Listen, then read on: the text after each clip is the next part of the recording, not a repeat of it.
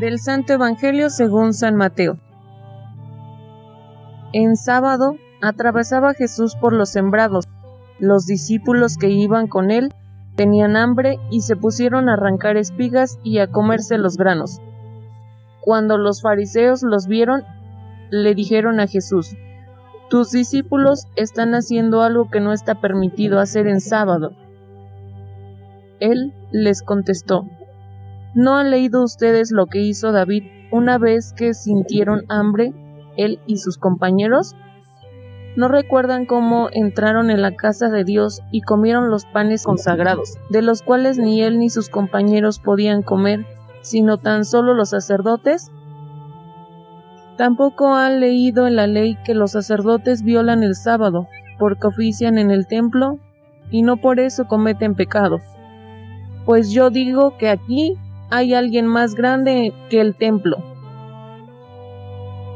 Si ustedes comprendieran el sentido de las palabras misericordia quiero y no sacrificios, no condenarían a quienes no tienen ninguna culpa. Por lo demás, el Hijo del Hombre también es dueño del sábado. Palabra del Señor.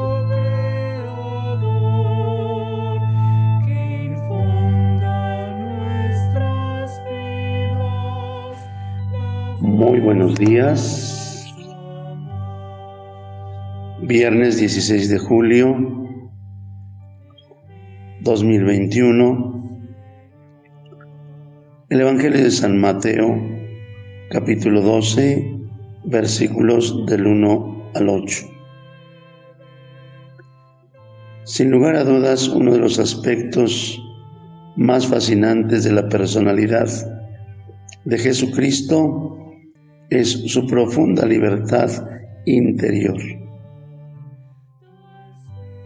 Hoy en el episodio evangélico que acabamos de escuchar descubrimos cómo Jesús es un hombre libre frente a legalismos religiosos que imperaban en su tiempo, concretamente frente a la llamada ley del sabbat o del sábado día santo para el pueblo judío, en el que prácticamente no se podía realizar ninguna actividad.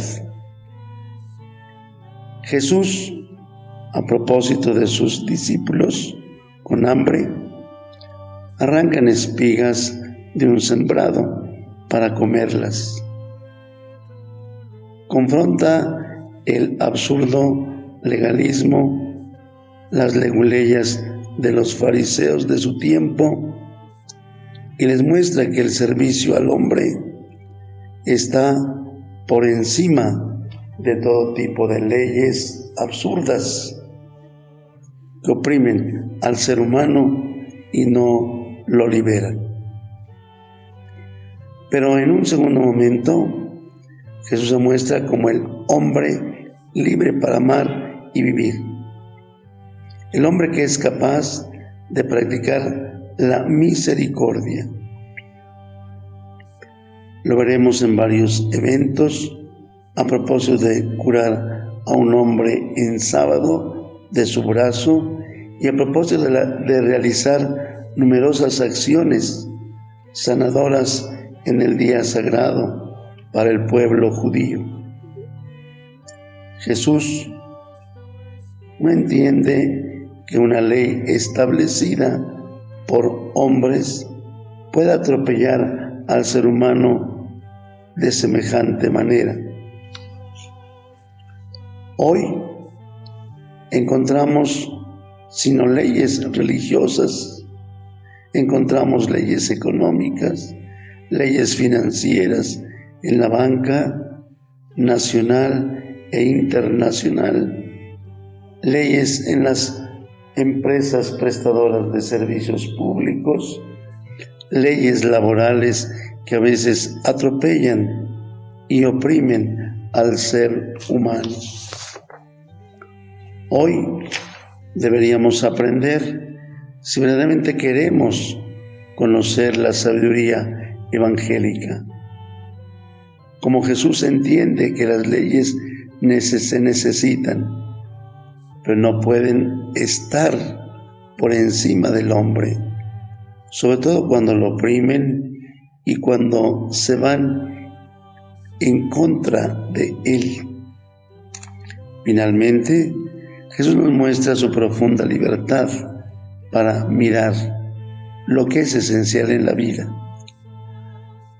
¿Cuántas veces nosotros, esclavos de convencionalismos humanos, sociales y culturales, vivimos dobles vidas, dobles existencias? Coloco un ejemplo sencillo. Una persona esclava de apartar frente, aparentar frente a los demás, vive endeudada en una casa en un apartamento, con carro, con bienes, que libremente no tiene cómo sostener económicamente. Pero se, se esclaviza de este estatus socioeconómico porque no es capaz de liberarse de la imagen frente a los demás.